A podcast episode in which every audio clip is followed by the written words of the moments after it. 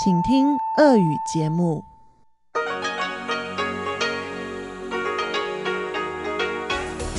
В эфире Международное радио Тайваня. Здравствуйте, дорогие радиослушатели! В эфире Международное радио Тайваня и вас из тайбэйской студии приветствует ведущая Анна Бабкова.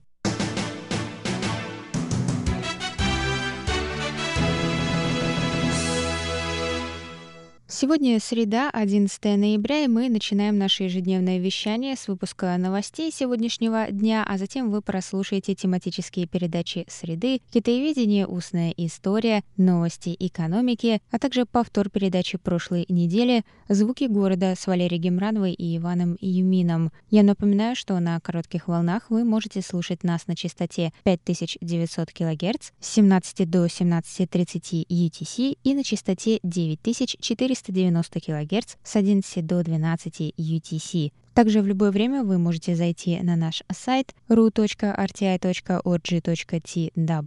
и там прослушать любые передачи, прочесть последние новости с Тайваня. И вы также можете скачивать наше приложение RTI2Go. Оно доступно на русском языке или подписываться на нас через подкасты. А теперь давайте к новостям.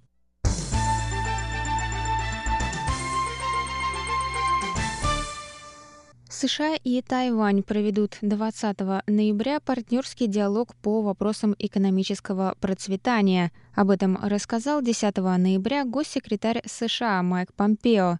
Помпео сказал, Диалог показывает значимость крепких экономических отношений с Тайванем, яркой демократией и надежным партнером.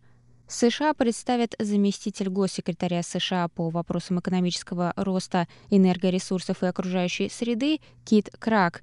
Диалог пройдет одновременно в Вашингтоне и в онлайн-формате. Лично мероприятие посетит делегация с Тайваня во главе с замминистра экономики Тайваня Чен Джен Ци, сообщила представитель Тайваня в США Сяо Мэй Цинь. Она написала в своем твиттере мы приветствуем партнерский диалог по вопросам экономического процветания. Он поспособствует укреплению экономических связей между Тайванем и США. В рамках диалога стороны обсудят вопросы цепей поставок, технологий 5G, академической науки, инвестиций и сотрудничества в энергетике, сообщил замминистра экономики Тайваня Чен Джен Ци в среду 11 ноября.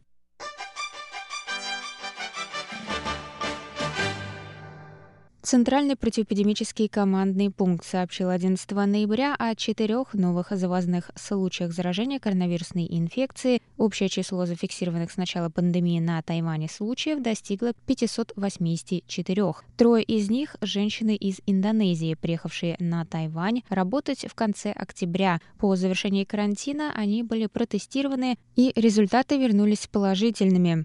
Все трое не проявляют симптомов инфекции. Четвертый пациент, гражданин Бельгии, старше 30 лет, прибыл на Тайвань 25 октября по работе и заселился в специальный отель для прохождения карантина. 31 октября у него ослабло обоняние и чувство вкуса, но не сообщил об этих симптомах врачам, так как они прошли на следующий день, рассказал министр здравоохранения Тайваня Чин Шиджун на пресс-конференции 11 ноября. После окончания карантина мужчина сдал платный тест на коронавирусную инфекцию по просьбе его работодателя на Тайване. Результаты теста вернулись положительными в среду. Работники карантинного отеля начали самоизоляцию, так как вступали в контакт с мужчиной. Начиная с 9 ноября, прибывающие на Тайвань, у которых были симптомы коронавирусной инфекции в последние 14 дней, должны будут сдать тест в аэропорту в отведенной для этого зоне и дожидаться там результатов. После двух отрицательных тестов они могут получить разрешение врача на прохождение карантина дома или в карантинном отеле. Всего на Тайване с начала пандемии было зарегистрировано 584 случая, из них 492 завозные – 528 человек поправились, 7 умерли, 49 находятся в больнице, сообщили в Центральном противоэпидемическом командном пункте. По миру 51 миллион 500 тысяч человек были инфицированы, 1 миллион 270 тысяч человек умерли.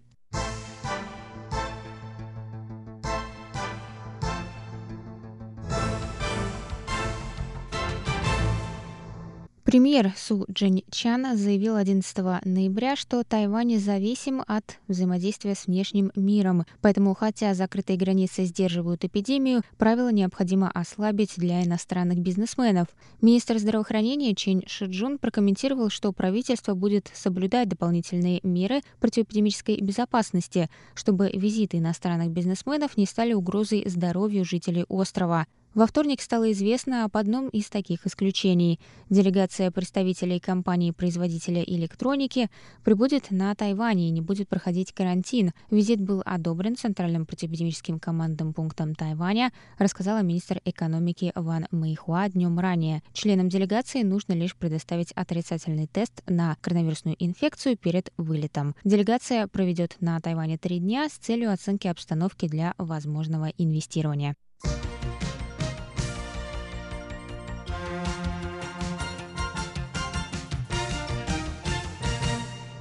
Вакцина против коронавирусной инфекции от Pfizer, США и BioNTech Германия может появиться на Тайване, рассказал 10 ноября министр здравоохранения Китайской Республики Чен Шиджун. По сообщениям Всемирной организации здравоохранения, вакцина будет доступна для общественности в марте. По словам министра, Тайвань может закупить эту вакцину. В прошлом Тайвань уже получал право на покупку вакцин у BioNTech, однако сделка не состоялась из-за разногласий по ценам и количеству вакцин. Центральный противоэпидемический командный пункт сообщил, что Тайвань подписал соглашение с платформой вакцин вакцин против коронавирусной инфекции COVAX.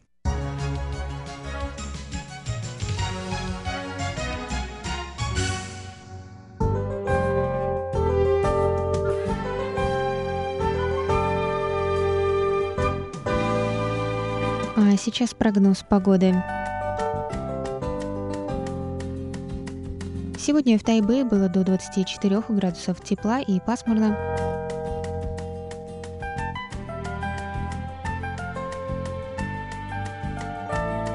Завтра в Тайбе ожидается до 24 градусов тепла, но ожидаются кратковременные дожди.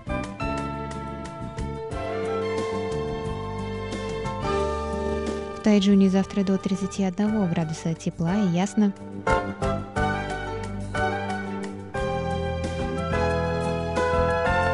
А на юге острова в городе Гаусюне до 28 градусов тепла и облачно.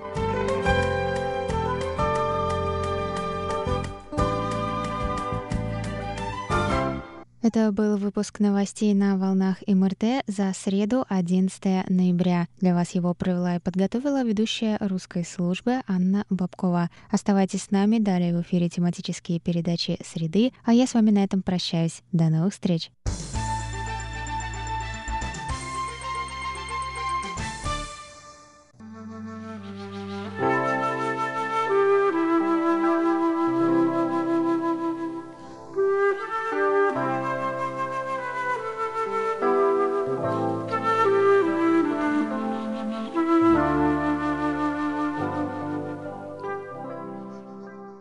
Добрый вечер, уважаемые друзья. В эфире Международное радио Тайваня восьмая часть проекта «Китаеведение. Устная история», в ходе которого я расспрашиваю Владимира Вячеславовича Малявина. Я задаю ему самые разные вопросы. У меня большой список этих вопросов.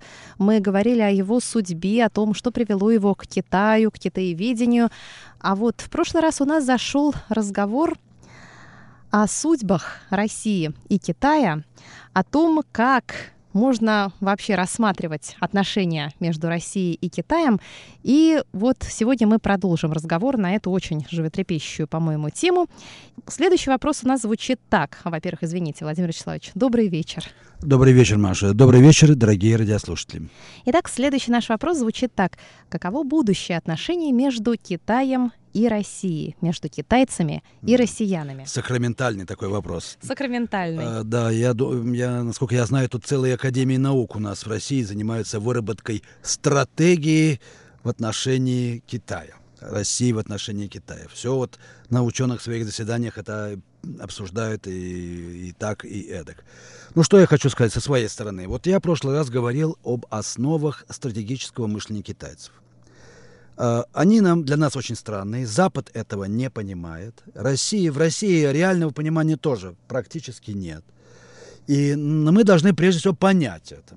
с кем мы имеем дело. Это не хорошо, не плохо, никакие они не агрессоры, но и никакие они не овечки тоже. Да? Они нам э, не какие-то братья там навек, не нужно это, но и не враги. Достаточно будет того, что мы увидим в них часть единой семьи человечества. И в этом смысле своих, э, э, как бы я лучше выразился бы, ну, партнеров, вот так бы я бы сказал. Э, потому что быть русскими им трудно, а нам становиться китайцами тоже ни к чему, мне кажется. Э, вот что нам надо. Если мы понимаем принципы их стратегического мышления, грубо говоря, то мы можем с ними иметь дело. Вся штука в том, что мы не понимали этого до сих пор, и сейчас этого нет. Вот возьмите, мы думали, что китайцы такие, как мы, до 66 года. Ведь э, я еще застал то время, когда вспоминали мои преподаватели в университете. Один из них говорил так, я бы расстрелял все советское посольство там в Пекине, которое э, не могло сообщить правду о том, что происходит в Китае, потому что всякая попытка любая на каком-то совещании сказать, вы знаете, что-то затевается антисоветское в Китае, не просто пресекалось, человек просто выгоняли из Китая с, с волчьим билетом, потому что он осмелился вбивать клин в великую советско-китайскую дружбу. Я помню это время, я его еще застал. И, ну, вот и заработали, в конце концов, вот такую вот вещь. Когда это случилось, все эти даманские и прочие дела, вообще не знали, ну, что теперь делать с Китаем, да? Вот, окончательно растерялись, вообще не знали, что сказать. Вот это все долго-долго тянулось. Сейчас вот пошло это стратегическое партнерство. А, да, но в кулуарно все его ругают в хвост и в гриву. Это партнерство, потому что России от этого ни вару, ни товару никакого нету легко показать, что ну, Россия тоже выиграет, в каком смысле, конечно, какие-то товары она получает и так далее. Но китайцы совершенно точно берут то, что им надо, а остального им дела нет. Ясно совершенно, что это прикрытие для обеспечения интересов Китая. Я не буду вдаваться в эти детали. А вы что хотели, дорогие друзья? Мы в России идеалисты какие. Думаем, что раз дружба, значит, давай последнюю рубаху, что снимай. Китаец этого никогда не сделает. У него нет этой психологического субстрата. Он не будет снимать для нас не только последнюю, первую не снимет никогда. И, и так далее. Не потому, что он такой плохой, а потому, что он не видит в нас тоже, как и мы в нем. Он не знает, как с нами быть, вообще-то говоря, просто потому что мы не можем общаться нормально. Вот и все. Э, а психологический субстрат у нас совершенно разный. Китайцы, русский, мне по моим подозрениям, все-таки стоит на понятии жертвенности какой-то, определенный. Он идеалист где-то в глубине души, и всегда с русским человеком, даже самым замшелым бюрократом, всегда можно так вот, похлопав его по плечу, сказать, ну давай, слушай, поговорим по душам, как, как по-человечески. С китайцем вы никогда по душам не поговорите. Просто невозможно. У него души такой нет просто. Не знать, что опять плохо. Надо, надо это понимать. А мы вот бессознательно или сознательно все ищем его душу, чтобы зацепить зацепиться за какой-то знакомый клочок. А там матрица. Душевность, душевности, да, там кристалл, я бы даже сказал, кристаллическая матрица такая, да. Кремниевая. Как, кремниевая, кремниевая матрица, вроде стиральной доски такой вот, да, но, но из кремня, да, о которой вот русскую душу можно долго стирать, полоскать ее так и так, пока ее не измочали это окончательно и так далее. Вот. Ну, это не значит, что китайцы не могут нас понять или не могут оценить наших дружеских чувств. Конечно, могут, они же тоже люди. Э, они ценят в русском человеке, но э, отчасти. Но, конечно, русское поведение кажется им глупым, конечно. Зачем сорить деньгами, зачем обниматься, лезть, целоваться, когда на пустом месте, допустим, и так далее, если для этого нет материальных предпосылок, грубо говоря. Душевности в китайце нет, короче говоря. А душевность русская стоит вот на какой-то жертвенности, самоотдаче. Все отдам, последнее там и так далее. Ну да, отдавай, если хочешь, пожалуйста, твое дело. И так далее. Ну почему я тебе чем обязан? Это ответ китайца, короче говоря. Вот. Ну, вот надо понять этот стратегизм. Но у нас нет этого понимания. Поэтому мы не знаем, что с ними быть. Отсюда берутся фобии, а. То боятся китайцев, то лезут к ним обниматься, целоваться. У нас же очень неустойчивая политика, понимаете. Дипломаты, как всегда, вообще непонятно, что говорят. Все под контролем, все хорошо, все тихо, ясно. Что хорошо, что тихо, ясно, что под контролем. Совершенно непонятно. А? Ну, а говорили бы плохо, а что было бы плохо с другой стороны? Ну, если скажешь плохо, значит, потребует сказать, что а давай сделай, чтобы лучше было. А никто же не знает, как. Поэтому они то ли себя не убаюкивают, кого еще, непонятно мне. Сколько я с ними разговариваю, никакого внятного ответа, что вообще, как полагается, нет. Мне отвечают, Китай соблюдает международные договора, это правда. И он вообще предсказуемую политику ведет, тоже правда. Но где гарантия того, что, как и говорят э, многие в России, когда он станет действительно экономическим и военным гигантом и сможет действительно без особенных проблем что-то отхватить от России, где гарантия, что этого не сделает, непонятно совершенно. То есть Дог... их нет. Договор – это клочок бумажки для китайцев, это мы знаем хорошо. Он нам припомнит те договора, которые ним заключили, и под которые мы получили Дальний Восток, допустим. Это тоже был договор какой? Тоже был клочок бумажки, вообще-то говоря, когда надо. Ну что нам объяснять? Китаец никогда на договор вообще-то не обращает внимания. Правда, в международных отношениях да, но это ему выгодно сейчас, потому что ему нужны западные инвестиции и технологии. Понятно, почему он это делает, почему он прощает американцам даже явные антикитайские выпады, которые он не прощает другим странам. Да. Или там Далай-Лама, да, он обязательно должен э, показать свой ФЭ, если Европа там встрепенулась, насчет Далай-Лама, он обязательно э, должен что-то сказать, сделать, а потом через два месяца входит в норму. Ну, то есть получается, что стратегическое сотрудничество между Россией и Китаем это просто миф? Ну, я не знаю, что такое миф. Э, мы все живем в каких-то мифах. Это, это есть форма артикуляции того, чего мы не знаем, вот грубо говоря. Вот и все. Но это форма китайская. А вот мы что можем предложить? У нас есть формула, у китайцев есть стратегическое сотрудничество. А у нас что есть? Великая дружба? Ну что конкретно? Непонятно. Тоже, значит, стратегическое сотрудничество. Но тогда получаете по полной программе то, что китайцы надо. На что вы жалуетесь, господа хорошие? Вы же играете, вы же пляшете под их дудку. Тогда чего же вы хотите-то? То есть сотрудничество в любой момент может плавно перейти в соперничество? Я должен сказать, что для Китая сотрудничество вообще не существует. Это вообще непонятный какой-то принцип, взятый из европейского лексикона. Сотрудничество существует так же, как и война существует между равными самодостаточными величинами, каковыми являются европейские индивидуумы индивидуальности или нации государства, суверенные государства. В Китае нет ни сотрудничества, ни войны. Понимаете? Войны тоже нет, потому что война тоже ведется между равными. Вот и все. Просто есть свои собственные интересы, которыми они ну, следуют. Ну, есть, конечно, да. И это у китайцев есть. При всем их разнообразии, да, они допускают разнообразие, понимают, что это может работать на общий интерес. В России нет этого понимания. Ну, просто нет понимания. Мы постоянно берем друг друга за грудки и выясняем, а ты кто такой, вообще говоря, да? Как, по какому праву ты здесь находишься? В Китае этого нет. Вот в Китае исключены такие разборки, да? Там э, везде есть компартия, которая представляет априорный порядок власти и порядок стратегического действия, даже не просто власти. Вот и все. Все остальное прилагаемо к этому делу. И поэтому они могут, э, вот в рамках этого происходит уже конкретные договоренности. Ведь дело доходит даже до смешного. Например, ведь э, уровень самоуправления китайской жизни невероятно высок. Невероятно, гораздо выше, чем на Западе. Вот я недавно узнал, что на Тайване, в Тайбэе, ночные рынки. Вот кто там торгует, на каких основаниях, ничего не известно. Это чистая самоорганизация. Люди приходят, занимают какие-то места и договариваются друг с другом. Как договариваются? Неизвестно. Ну а ведь, а как договариваться муж с женой? А бог его знает. Да, вот как договариваться муж с женой? Ведь существуют интимные моменты, которые на промокашку не выведешь никак, да? Вот.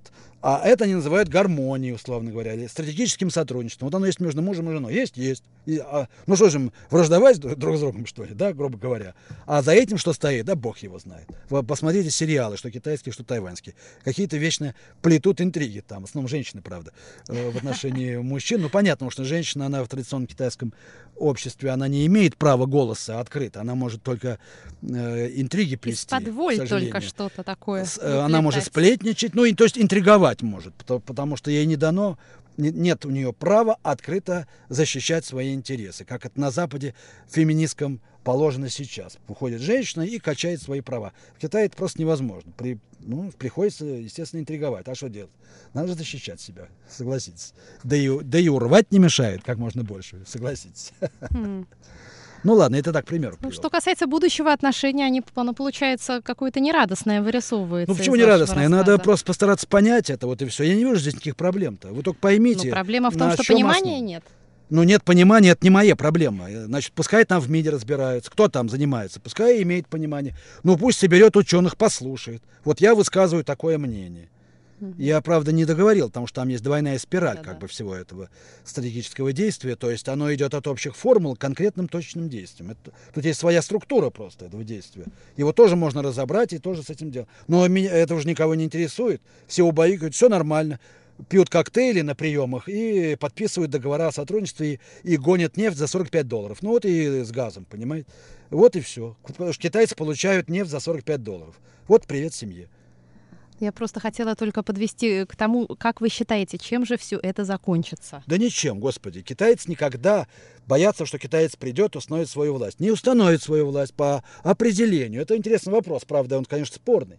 Просто потому, что власть Китая всегда тайная. Вот и все. Европа может прийти в Россию, установить свою власть, грубо говоря. Что она пыталась сделать? Не получалось у нее. Это тоже очень важный историосовский даже вопрос. Не исторический, а историосовский. Почему европейская цивилизация, хотя она привлекает для России, вот обламывала зубы свои. В России, если она военным путем пыталась Россию как бы включить в свой круг. Там Наполеон, Гитлер и прочее, прочее и так далее. А китаец не будет этого делать совсем. Ему не надо это. Он будет э, ужом э, идти через Чайна-тауны и брать свое так, что вы и не заметите, господа хорошие, что он уже все взял. Понимаете? Хватитесь, нет ни шуб, ни шапок. Все у китайцев. Как оно и было на самом деле на Дальнем Востоке, когда впервые проводили социологический опрос. Приходят китайцы, там есть казаки уссурийские, вот они к ним втираются в их хозяйство – сначала на правах работника, а через пять лет пишет в местную управу китаец, уберите от меня этого пьяницу, он мне мешает овощи выращивать. И действительно, что ж китайцу, он овощи дает, понимаете? А что дает уссурийский казак, если он пьянствует, а, а не несет военную службу? Самые они, кстати, были отсталые в России из казаков, хотя э, замечательные были люди. К примеру я просто привожу. Вот конкретный пример. Через пять лет будет китаец сидеть в колхозе и э, овощи свои давать. И все. А где будет русский, а бог его знает знает. Это его проблемы. Китаец даже русского не заметит. Никакого, никаких там э, массовых чисток, геноцидов не будет русского населения. Зачем? В этом нет никакой необходимости. Китаец просто по-другому действует. То есть, короче, я не ожидаю открытой конфронтации. Просто это не в, не в принципах Китая. Дракон действует иначе. Вы охнуть не успеете, а он, кажется, вас уже опутал, и вы лежите спокойно. Вам дадут бутылку водки и кусок колбасы. И лежи спокойно, только не дергайся, условно говоря. Возможно же и такое. Ну, хорошо, это я так, для простоты. Владимир Вячеславович, а видите ли вы что-то общее в судьбах Китая и России? Общее есть как раз именно потому, что вот эта вот э, дистанция между властью и обществом для Китая, для России очень характерна. Отсюда общность судеб интеллигенции. Китайская интеллигенция имитировала русскую, всегда подражала ей, потому что позиции были очень сходны. Вот общность судеб, безусловно, была. Конфигурация русской империи и китайской империи имеет очень много общего, но состав другой все же. Угу. Некоторые моменты я тут назвал потому что русская империя ориентировалась на Запад. Вообще с русской историей это особый разговор. Наше евразийское государство есть плод систематического непонимания собственных оснований жизни. Это может быть вполне. Мы можем, человек может себя дурить всю жизнь по поводу своей идентичности. Почему нет-то? Он может всю жизнь прожить в палате номер 6. Ничего тут, я ничего необычного в этом не вижу. Это нормальное состояние человека. Обманывать себя мы все гораздо. Но это есть наша вот э, национальная черта, грубо говоря. Вы хотите меня спросить, а что ж тогда правда? Китайская? Нет, не китайская. Правда русская, но она другая.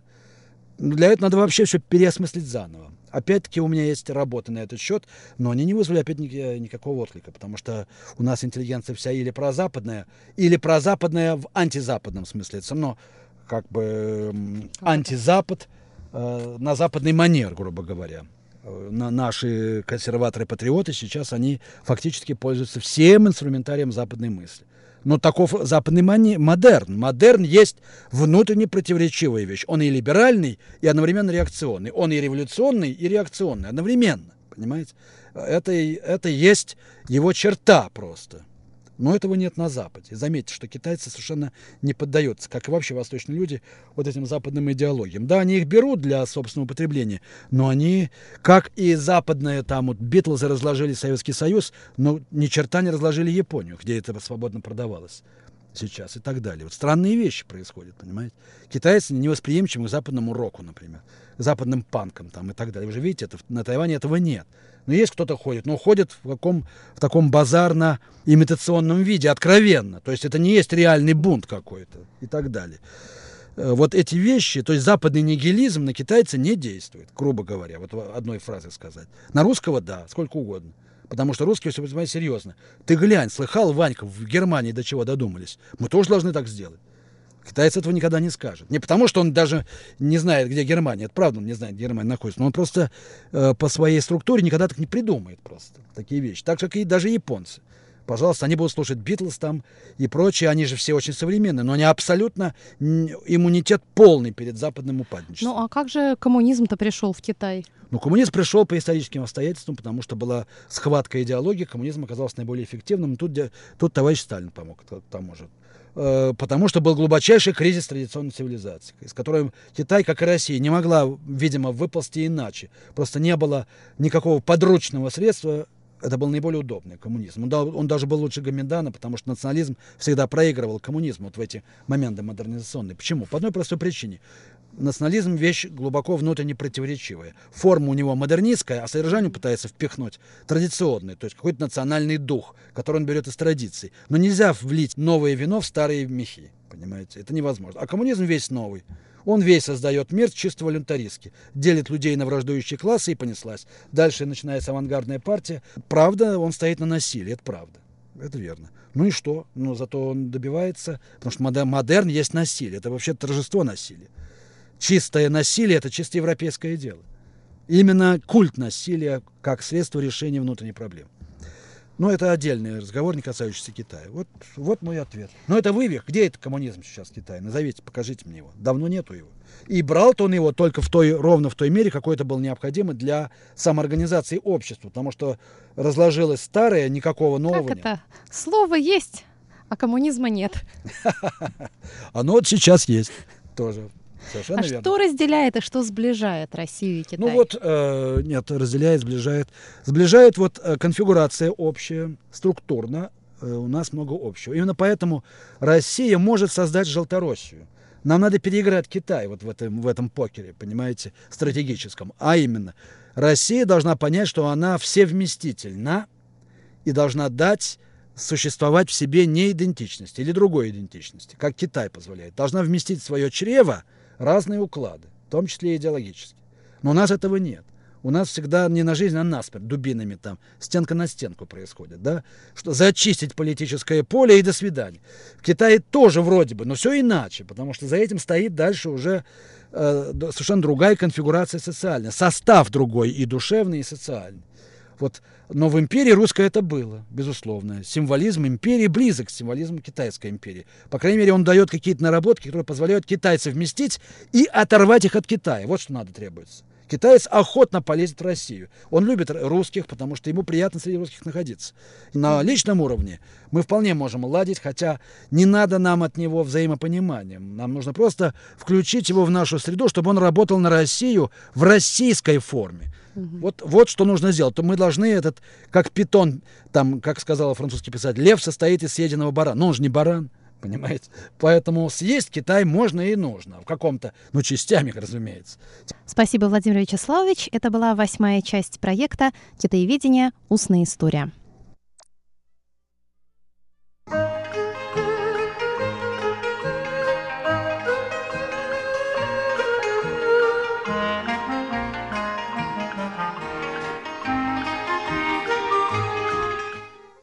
Здравствуйте, дорогие слушатели Международного радио Тайваня. В эфире еженедельная передача из рубрики «Новости экономики». У микрофона ведущий передачи Андрей Солодов. Соединенные Штаты намерены выйти на рынки, где доминируют российские и китайские компании – вытеснить их и занять место нового лидера по экспорту технологий в сфере атомной энергетики. При этом политическая риторика зачастую может преобладать над реальными инвестиционными решениями. Так начинается материал, опубликованный известной американской информационной корпорации Bloomberg. Сегодня, дорогие друзья, я хотел бы познакомить вас с выдержками из этой публикации. А нашу тему сегодня я назвал традиционно «Новости энергетических рынков».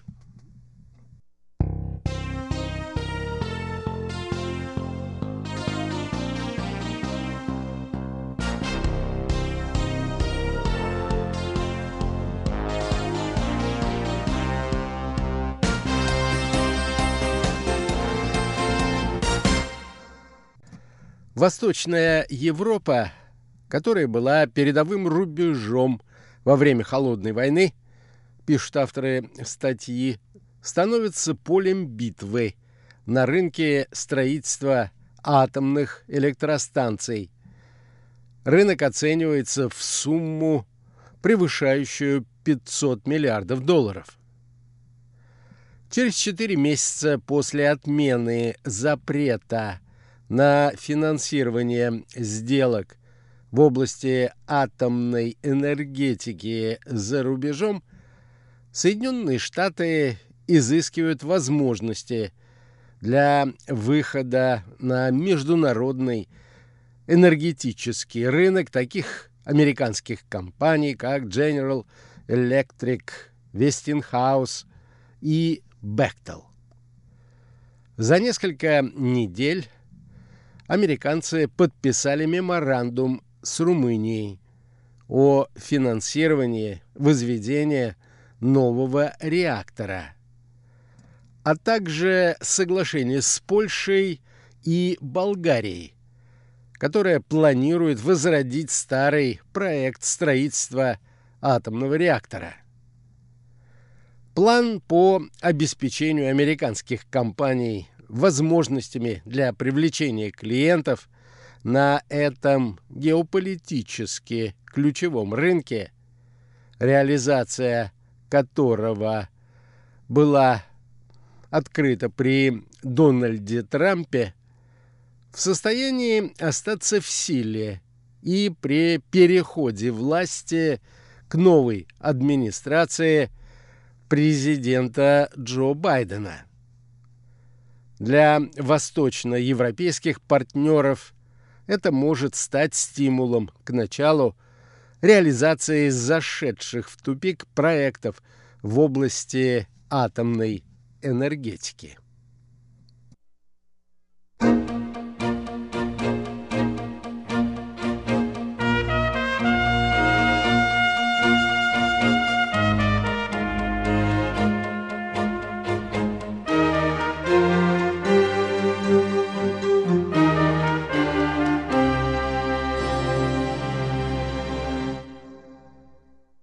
Главным преимуществом сотрудничества с Америкой может стать более широкий доступ к финансированию, поскольку это будет противодействовать продвижению в этом регионе интересов России и Китая, отмечают авторы публикации.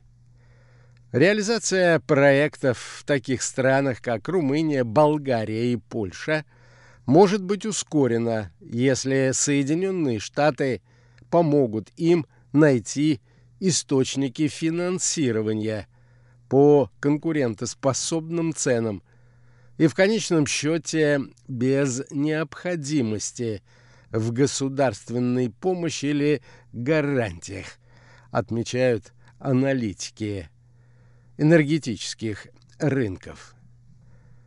У восточноевропейских стран, которые зависят от углеводородов из России и своих собственных угольных месторождений, еще больше причин, чем у других стран, стремиться к решению энергетических проблем с помощью вариантов с использованием атомной энергетики. Дополнительные стимулы также создает необходимость соблюдения строгих норм Европейского Союза на выбросы.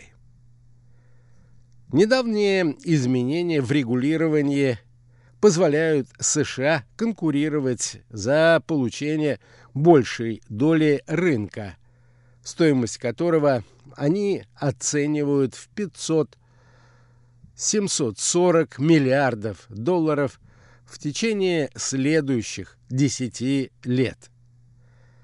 Препятствия на пути расширения рынка, однако, по-прежнему весьма значительны.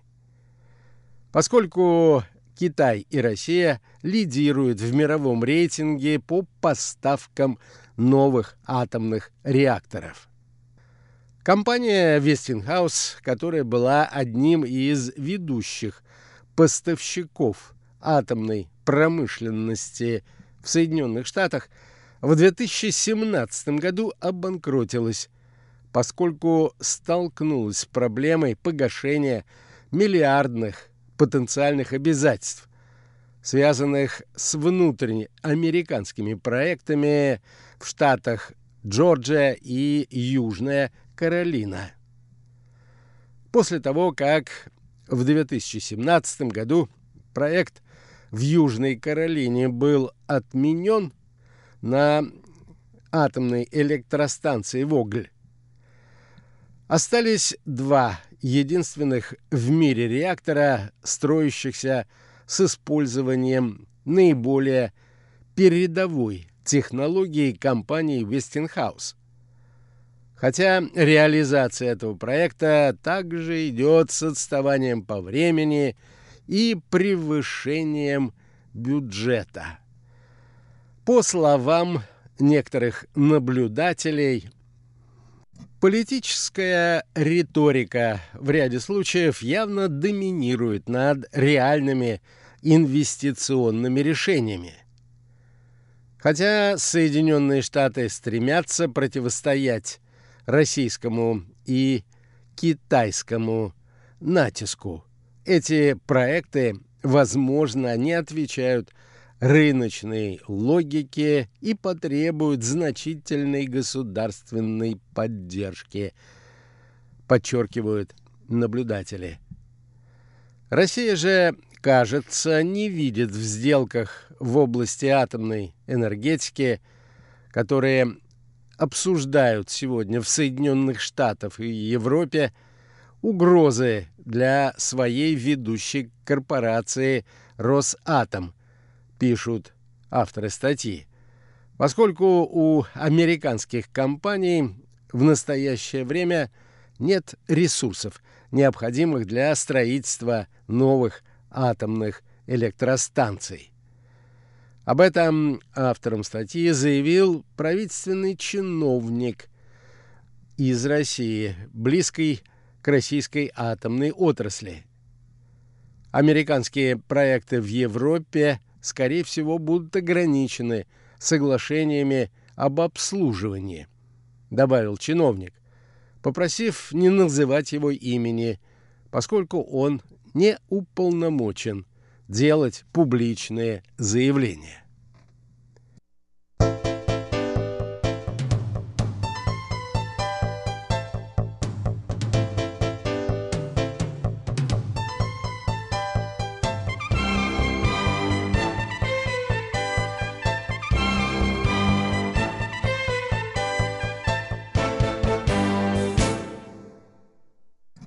самой же корпорации «Росатом», отмечают авторы статьи, также не преувеличивают риски усиления конкуренции и заявляют, что в регионе Восточной Европы есть возможности для реализации многочисленных проектов.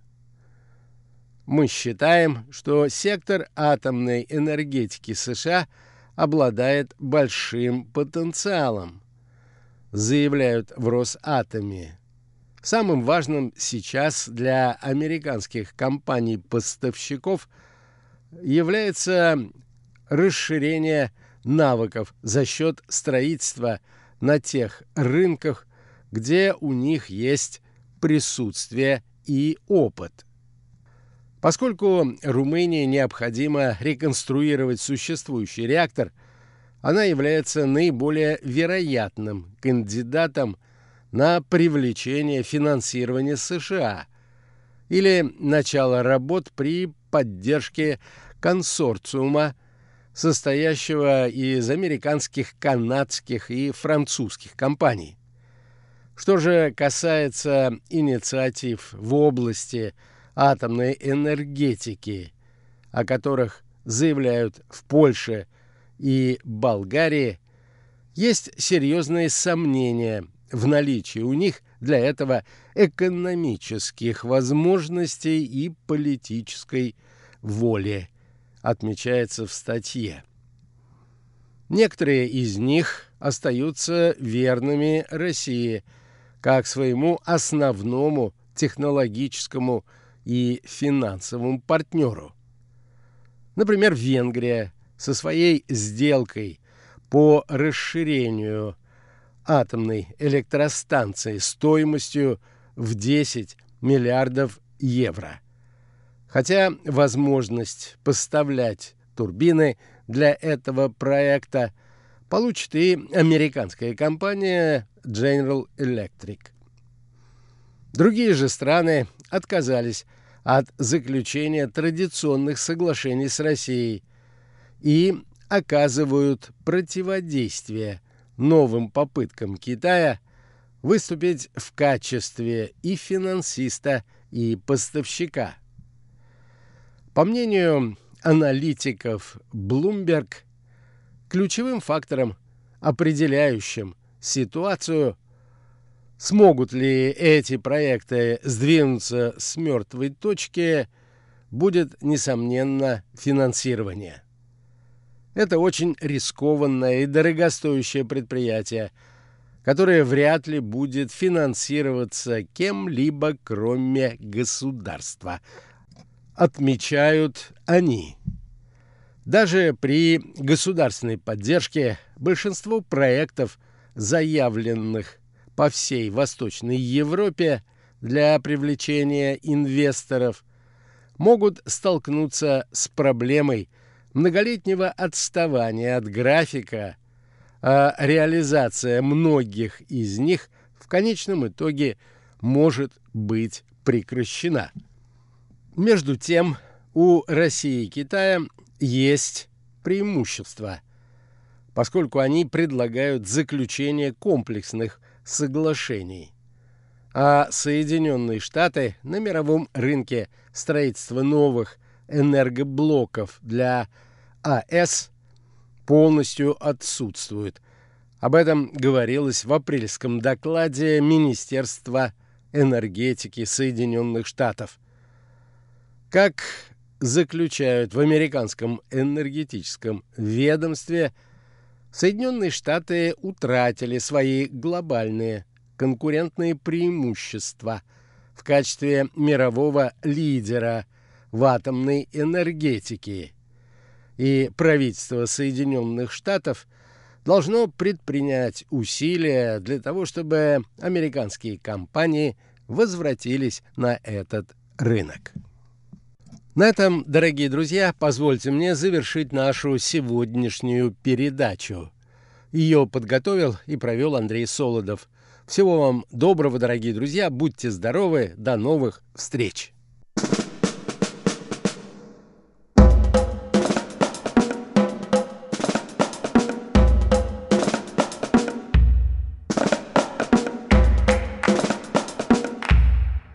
Здравствуйте, дорогие друзья! Вы слушаете передачу «Звуки города». И у микрофона ваши адаялские ведущие Иван Юмин. И Валерия Гемранова. Всем здравствуйте! Всем привет!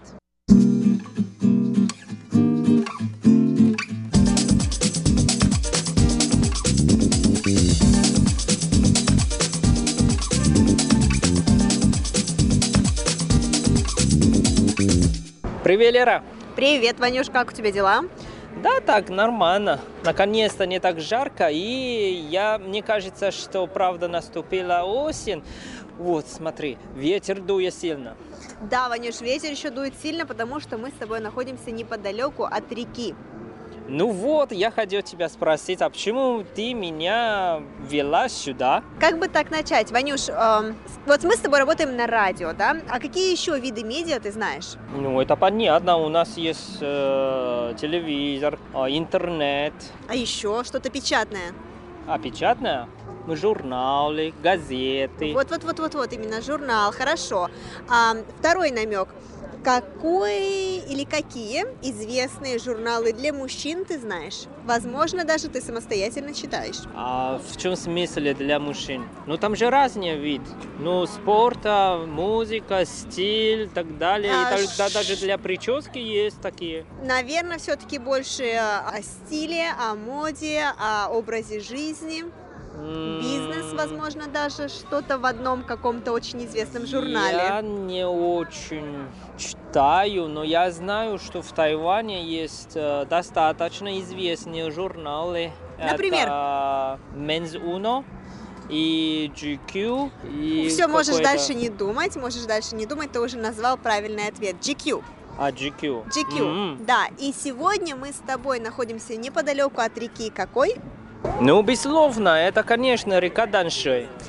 Правильно, Ванюша, сегодня мы с тобой находимся здесь именно по причине того, что здесь будет происходить какое-то мероприятие, организованное журналом GQ. Точнее, мы будем участвовать на фестивале мода. Э, ну, если только ты сам соизволишь там принять участие. А я, я- не, я не уверена, Ванюш, я не подавала на тебя заявку, прости. Но, но, но, но, мы сегодня с тобой пойдем на пикник. На- чего? Да, это городской пикник, открытый для всех, организованный именно журналом GQ. То есть это такой пикник для стильных молодых людей, возможно, даже не молодых, для стильных мужчин. Вообще первый раз в жизни услышал, что есть такой пикник. Уже с нетерпением хочу посмотреть, но здесь маленький но. У меня такой одет нормально. Ванюш, ты, как всегда, безупречен, ты всегда очень стильно выглядишь. Пойдем. Хорошо, пойдем.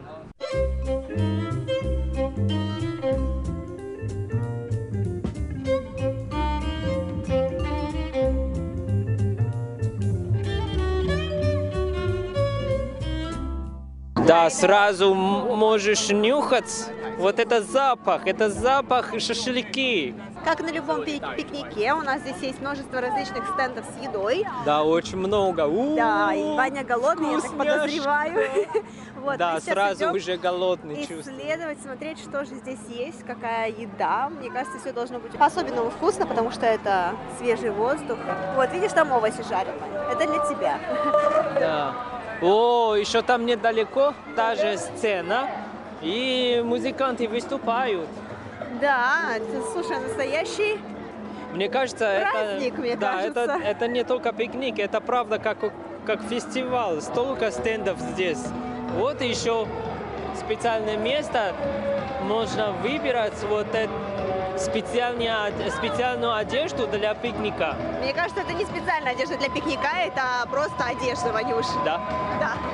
Пойдем посмотрим, что здесь есть. Не хочешь танцевать? Я не умею под такое танцевать. Волны танцы. Дикие танцы, я бы сказала. Ну да, конечно, здесь стенды, кроме еды, почти все связано с э, Пикником. пикником, Да, да. то есть вот здесь портативные э, термосы есть, чашечки, которые э, О. сохраняют тепло. Лампочки. Лампы даже, фонари, да, портативные фонари, да. есть, походные. Но они такие стильные, они, то есть необычные фонари. Вот, Но что мне потом- кажется, это именно для пикника, да? Да, спальный мешок, потом есть матрасы разные, переносные. И, кстати, вот если ты заметил, многие люди сюда приходят со своими ковриками для йоги, либо с какими-то покрывалами для того, чтобы здесь сесть и вот наслаждаться видом, погодой, едой и музыкой. Ну, это правда, как ты сказала, городской а, пикник в городе. Пикник в городе для стильных людей. Вообще людей, конечно, здесь очень много. А, Буквально перед каждым стендом очередь.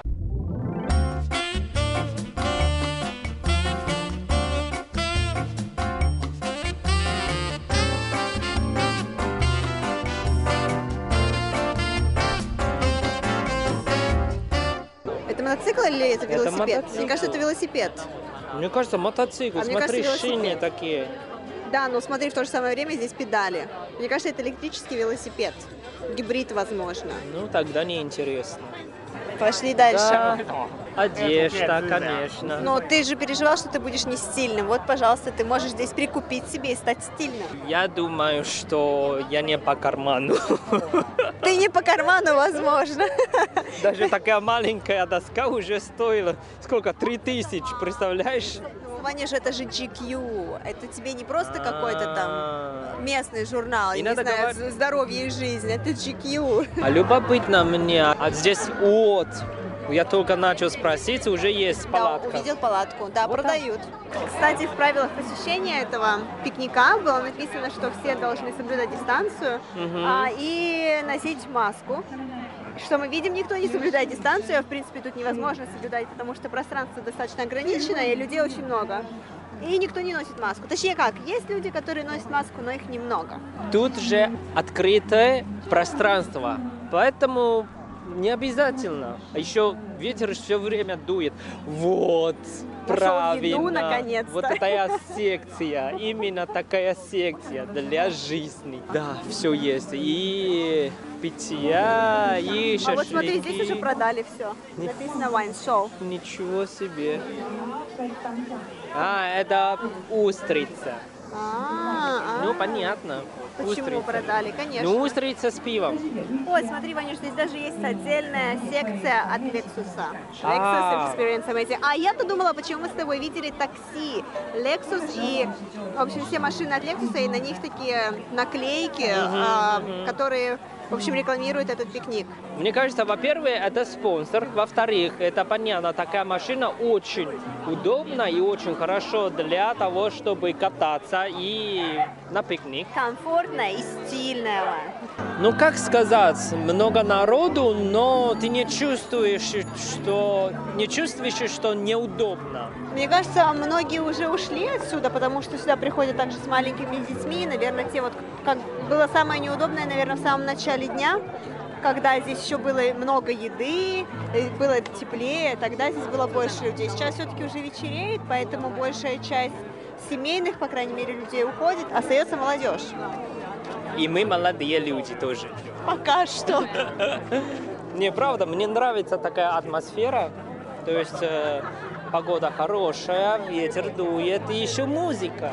Да, Вот жаль чего. только, что на Тайване такие пикники проходят не часто. То есть, наверное, максимум раз в год, и то в основном это бывает вот либо позднее лето, когда не так уже жарко, ну, либо э, весна, то есть вот такое время года. Может быть, еще летом, но очень-очень редко. И это на самом деле очень, очень жаль, потому что хоть какая-то возможность для социализации, какая-то возможность найти новых друзей, познакомиться с кем-то, а, что-то новое попробовать. Вот.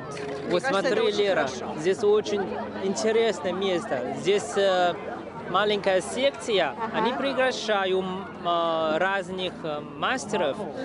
Например, здесь вот этот стенд мастер показывает, как зажечь огонь, а рядом с ним сразу показывает, как правильно резать. С дерева.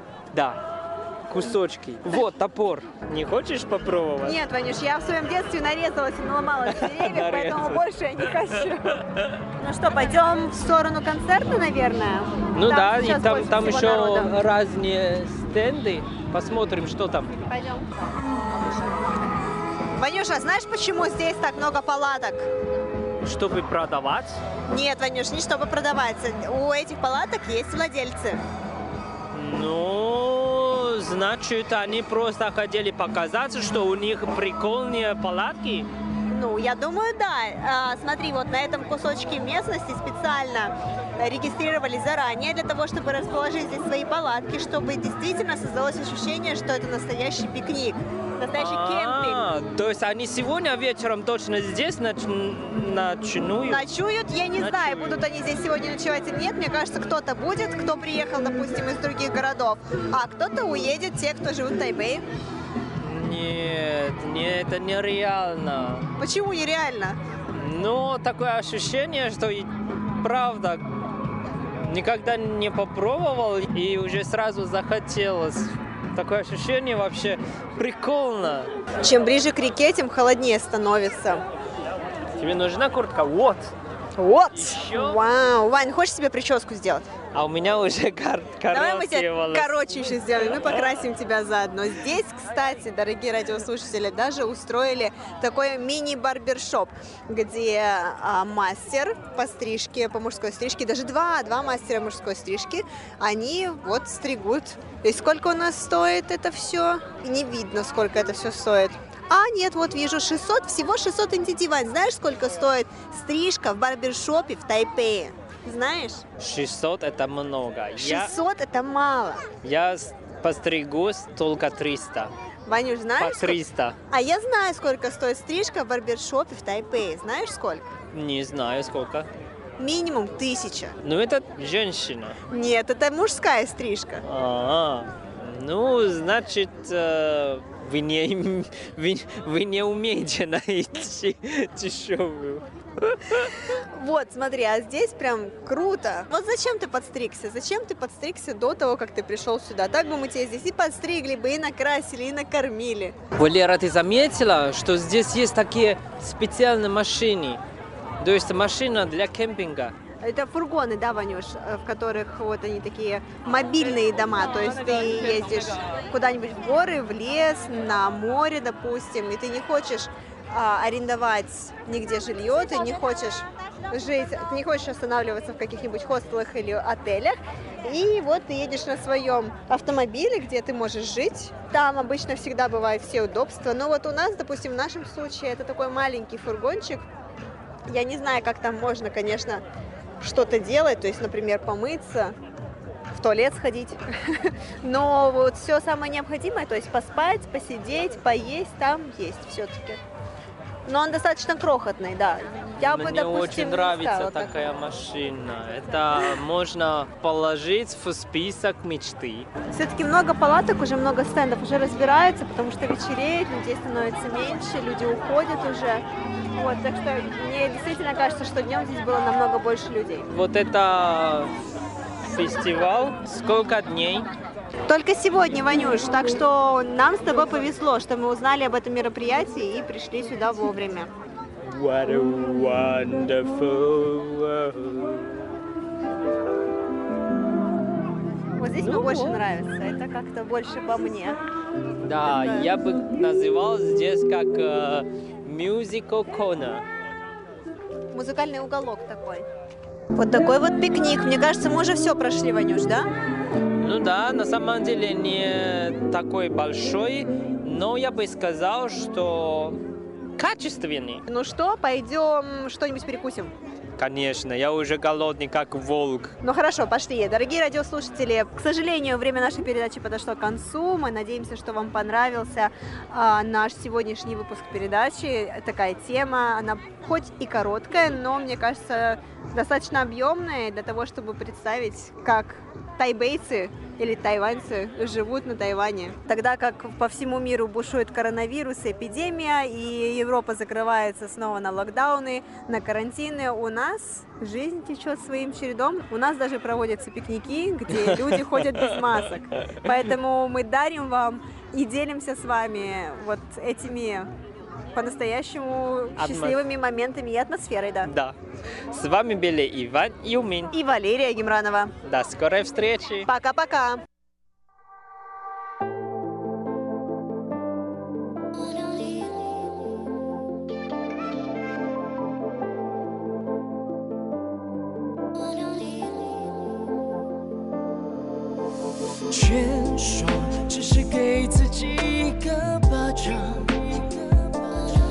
待别人看却看不到疼痛的脸庞。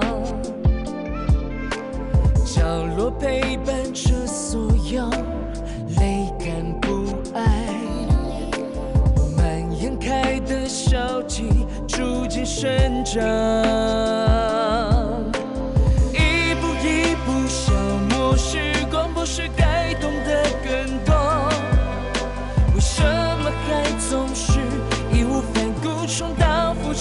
犯错？在爱情面前表现坚强，就越显得懦弱。我在躲着孤单，孤单也在放着我。体会着挫败感并不荒唐，潜意识产生的爱却无限想，从不在意谁欠谁，更多感情债，多一点敢爱，少一点主观理想。